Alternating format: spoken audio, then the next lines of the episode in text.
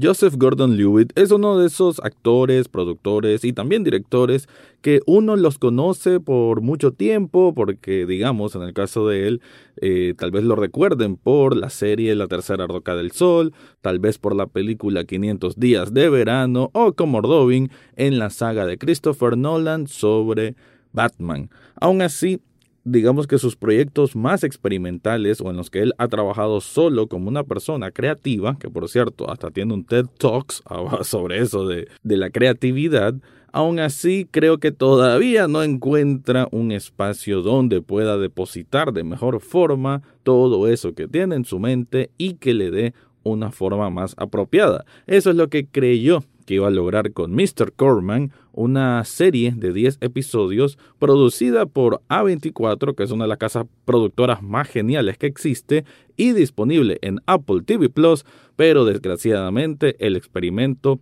fue fallido, fue herdado y simplemente no funcionó. De eso es lo que voy a estar hablando en este episodio. Análisis cinéfilo y seriéfilo de la actualidad. Esto y más en el podcast Echados Viendo Tele. Esta es una producción desde Nicaragua de Rafael Lechado.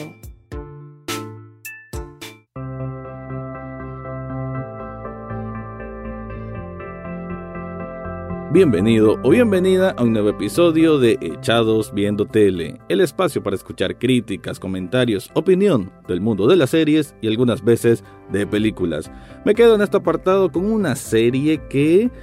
por el tráiler llamaba la atención, eh, se miraba aquello bien extraño, para al mismo tiempo cotidiano, una vida de un hombre en sus treinta y tantos, que es un maestro de primaria en Los Ángeles, y que tiene una vida aburrida, tiene una vida de, bueno, que padece de ansiedad, pero es de aquella ansiedad que parece que proviene más de simplemente él jamás cumplir sus sueños y él como además todo le estorba. Es un hombre blanco, caucásico, gringo, que simplemente no encuentra su lugar en el mundo, y eso lo pongo entre comillas, por más de que goce de privilegios. Por ahí la serie como que trastoca varios temas o intenta explorar varias temáticas, pero como que en ninguna logra lucirse, en ninguna logra resaltar, ninguna logra profundizar y entonces se, se siente como una mezcla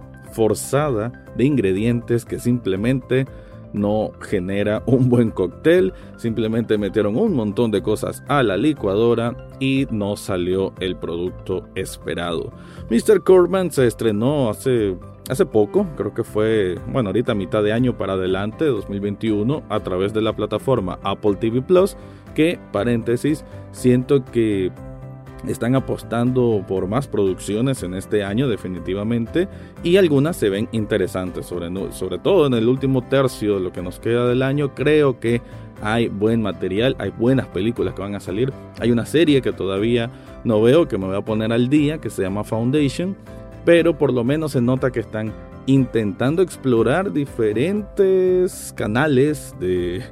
de tipo de material que van a poner en esta plataforma, desde ciencia ficción hasta dramas, hasta comedias, y eso me parece interesante. Como a nivel de estrategia, que a mí me gusta siempre hablar así un poco más de la industria, creo que Apple TV Plus está ahí como una alternativa del streaming que nos puede ofrecer algo distinto o que por lo menos ellos están buscando ser como o distinguirse a como lo hizo HBO durante mucho tiempo, que digamos que tienen su cierto sello de calidad. Creo que Apple TV Plus intenta eso, solo que bueno, todavía hay muchas balas perdidas y desgraciadamente Mr. Corman es una de esas balas perdidas, porque además, por si fuera poco, recién terminó, porque es de estas series que cada episodio son de media hora y cuando terminó su primer corrida de 10 episodios de la primera temporada, pues simplemente la cancelaron. No es ninguna sorpresa, porque creo que probablemente ahorita me están escuchando, me estás escuchando y decís, yo jamás he escuchado, no me doy cuenta de esa serie de la que estás hablando. Y sí, es de un tipo o de un corte independiente, pero que al mismo tiempo, y es el gran pecado que siempre he mencionado por acá, está el gran pecado de ser pretenciosa. La historia por más que sea, digamos, interesante de explorar, de escudriñar, no, no lleva a ningún puerto lógico, no lleva a ningún camino que uno como que se sienta completo el viaje o que sea lo suficientemente extraño y surrealista, ya vamos a caer un poco más a eso, como para interesar el, el viaje más que el destino final, que es válido, un concepto que se ha explorado muchísimo en otro tipo de cine, otro tipo de televisión, y me parece que por ahí es que Joseph Gordon-Levitt, que aquí es el protagonista y además es productor, guionista y director, pues no lo supo hacer de la mejor forma. Continuando un poco con lo que es el, la trama, el argumento, tenemos a, a él, pues, que es un profesor de primaria que da clases eh, y como que a veces manifiesta un poco de, de sus dilemas existenciales con los alumnos que obviamente no le entienden porque son niños, aunque hay que decirnos que estas nuevas generaciones son, son más chispas, como decimos aquí en Nicaragua, y, y digamos que por ahí de pronto lo pueden entender. Él vive junto con uno de sus amigos que conoce desde la infancia, que es un, un hombre que trabaja en UPS y y que digamos que tienen una relación bastante cordial, bastante de amistad, pero el propio amigo ve como que es difícil soportarlo. Porque él, esta persona como que, aunque no es de que se vive quejando de la vida en todo momento, sus actitudes sí denotan ese tipo de personalidad. Obviamente, eh, cuando hablamos de ansiedad y cuando él descubre, porque digamos que son en los primeros episodios que él Mm, interpreta que lo que está sucediendo dentro de sí es una manifestación de la ansiedad, pero desde ahí, desde que digamos que él se hace el autodiagnóstico, desde entonces como que, no sé si está bien decirlo, pero por lo menos la serie, eso me, me deja en mí, de que este personaje, este protagonista, lo que hace es exagerar las, los padecimientos de esta ansiedad y eso lo, o sea, con esas acciones repercute en las demás personas. Entre los otros personajes está la mamá, que es interpretada por Debra Winger, tenemos a una hermana interpretada por Shannon Woodward y tenemos a uno de sus amigos cool, por así decir, que es interpretado por un artista, y también voy a hacer un paréntesis bastante rápido, un artista que en los últimos dos años Spotify me ha dicho, bueno, has pasado escuchando esto encima de todo, es el artista conocido como Logic, uno de los grandes, grandes raperos hip hop que existen en la actualidad, probablemente de los que han existido en la vida. Yo nunca he sido mucho de este género, pero Logic es algo diferente, de otro planeta y su calidad es impecable. Así que me gustó verlo ahí actuando un papel muy muy de invitado, obviamente. Él es amigo personal de Joseph Gordon-Levitt. por ahí entró en escena para esta serie. Y también tenemos a la exnovia de el personaje del protagonista, que es interpretada por Juno Temple, que por cierto eh, es brillante en las otras series de Apple TV Plus, que es Ted Lasso. Esos son, digamos, el, la constelación de personas que están alrededor de la estrella de nuestro protagonista y que vamos a ver cómo cada uno de ellos sufre, no vamos a decir directamente sufre, pero sí que tiene alguna reacción ante la actitud casi siempre yo que pierdista que presenta Joseph Gordon-Levitt y cómo eso va a alterar un poco la vida de todos los que están a su alrededor. Pero bueno, voy a ampliar un poco más al respecto, más a detalle de esta serie, pero antes te quiero contar algo.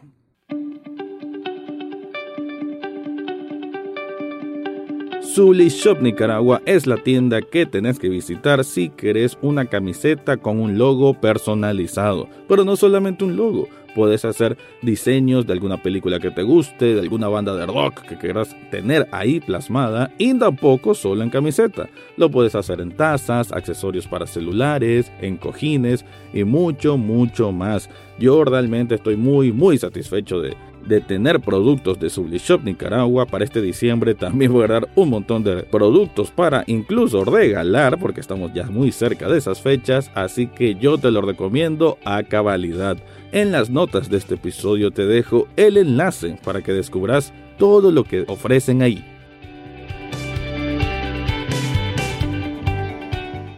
Continuando un poco entonces con la historia, tenemos a Josh, que se me había olvidado decir el nombre del protagonista. Josh es entonces este hombre caucásico que digamos que él mismo a veces hasta sabotea su propia felicidad en su mentalidad o en su estado mental de sentir de que todo es aburrido, que todo es insignificante, que su trabajo es insignificante, la frustración, porque además él carga una frustración muy, muy alta de que en su tiempo él quería ser músico, él quería ser una banda, él quería tener esta banda, no, no solo por tener la banda y mostrar su creatividad, sino que también lo tenía con quien era su novia de ese entonces. Tuvieron un malentendido y pues todo se, todo se fue ¿no? Este dejó de existir. Pero él tiene como esa pesadez, ¿no? De que en su juventud, una juventud que obviamente, y nos pasa a varios, ¿no? De que cuando vemos tenemos 20, 20 y algo y después ya llegamos a más de 30 y en este caso, él en ese tiempo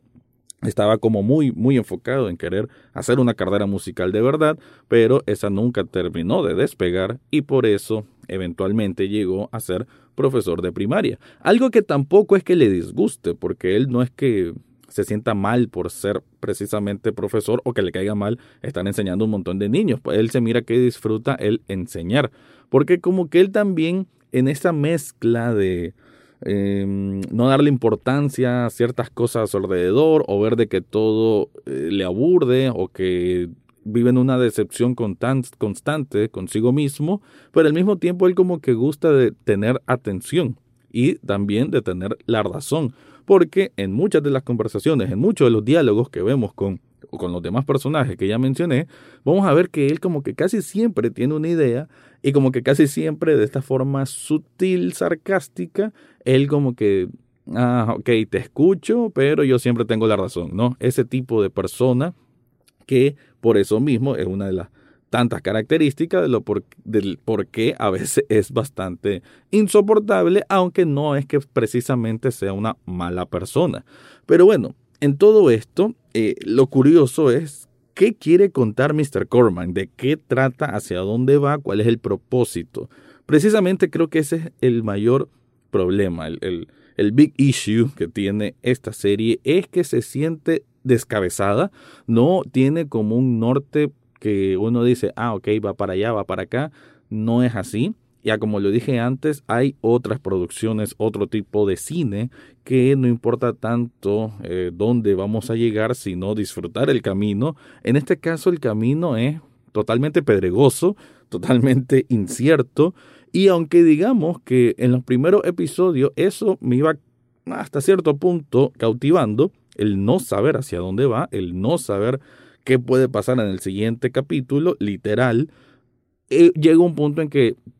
ya simplemente todo carece de sentido, ya todo se vuelve absurdo, ridículo, porque prácticamente, bueno, en el siguiente episodio vamos a tener un, musical, en el siguiente episodio todos los personajes se van a volver como de cartón, eh, en el siguiente episodio,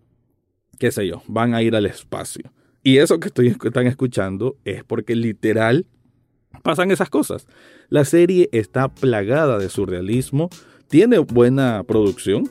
me refiero que hay presupuesto para hacer todo esto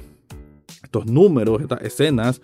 O sea, literal, cuando dije que hay un musical, hay un número musical con la mamá que de la absolutamente de la nada empiezan a cantar, lo cual, ya lo he dicho en otro episodio, yo no tengo ningún problema con los musicales. Hamilton es una maravilla de la era moderna para mí, pero bueno, hay que tener hasta cierto sentido, tener un por qué lo vas a ocupar, por qué vas a usar ese recurso en una serie. En este caso, simplemente creo que es el tercer o cuarto episodio que de la nada empieza a cantar con la mamá. Están contando un poco una historia, pero una historia que queda también sin pies ni cabeza, o sea, no llevan a ningún lado. Y, y eso, pues de pronto, la única consistencia, mejor dicho, que me gustaba, que tenía la serie, y que digamos que sí llega medio a una conclusión al final, es que cada vez que él siente que su propia ansiedad lo está atacando, porque bueno, hay que, hay que decirlo, pues tampoco es que la serie sea Em, descuidada en tratar el tema de la ansiedad. No es que él quiera ser desagradable porque quiere ser desagradable. A veces es la propia condición de la ansiedad que lo vuelve así. Eh, lo que estuve mencionando anteriormente, de lo insoportable. Y cada vez que, por así decir, se activa esa ansiedad, escuchamos como una pequeña campana y él casi siempre está viendo hacia el cielo y ve que un gran meteorito va a caer a la Tierra. Esa es la parte surreal o la parte gráfica que nos muestra la serie que nos hace indicar de que, ah, ok, viene esa etapa oscura en que él simplemente se va a encerrar, digamos, en esta psiquis negativa, en esta psiquis... Eh, casi de, agredir con palabras a veces a las personas que tiene al su alrededor, aunque no lo quiera hacer, o simplemente cerrarse y no hablar con nadie. También otro punto que vamos a ver en esta serie es el COVID, que obviamente eso altera todavía más su ansiedad con lo de estar encerrado, con lo de la enfermedad, con lo que sos mi amigo pero no te acerques. Bueno, eso es un tema que creo que cae bien, cae bien que, que esté incluido en la trama porque va de la mano con, explorar el tema de la ansiedad. No, desde mi punto de vista no está bien explorado, pero por lo menos tiene lógica que lo hayan situado ahí. Y así otras situaciones que van a desencadenar cosas que uno creería que van a desencadenar más. Digamos, aquí va a haber un funeral, va a haber un encuentro con un familiar perdido, va a haber un intento de poner en orden, digamos, la cabeza de, su mamá por unas decisiones que está tomando. Hay eventos, hay eventos en la vida de Josh que sí, digamos, deberían mover la historia, pero como simplemente puede pasar una cosa y otra en cualquier momento, la serie simplemente y en todo momento carece de sentido y que se haya cancelado es lo mejor que pudieron haber hecho. Ahora sí me retiro, pero antes de irme, te quiero recordar que en las notas de este episodio hay un enlace de coffee.com pleca echados viendo tele donde podés hacer una donación de un café virtual. Un café virtual apenas cuesta un dólar y con eso ya estás apoyando este proyecto Ahora sí me voy, ese fue mi review de la serie Mr. Corman. Eso fue todo por hoy en Echados Viendo Tele. No olvides suscribirte desde tu sitio favorito, ya sea Spotify, Apple Podcast, Google Podcast o hasta en YouTube. En las notas del podcast encontrarás el acceso a Facebook, Twitter e Instagram, además de cómo hacer una donación de un café virtual a este programa. Gracias por escuchar y serán hasta la próxima semana.